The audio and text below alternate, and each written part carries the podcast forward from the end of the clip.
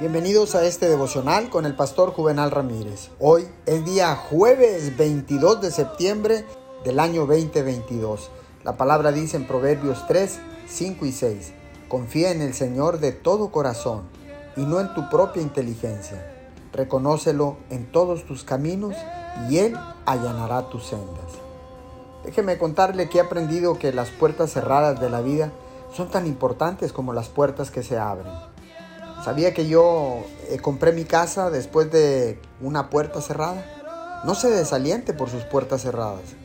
Es posible que en este momento usted quiera un terreno, pero Dios ya tiene una casa para usted.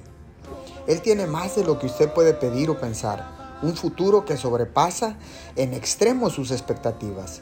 Dios lo ama tanto que no le ha respondido algunas oraciones no ha permitido que haya en su vida ciertas personas a quien usted realmente quería, porque hubiera limitado su crecimiento.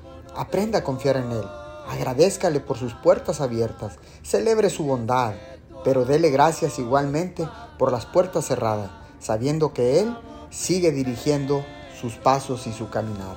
Señor, gracias, porque tu palabra es una lámpara a mis pies y tú eres luz en mi caminar. Te doy gracias en el nombre de Jesús. Amén y amén.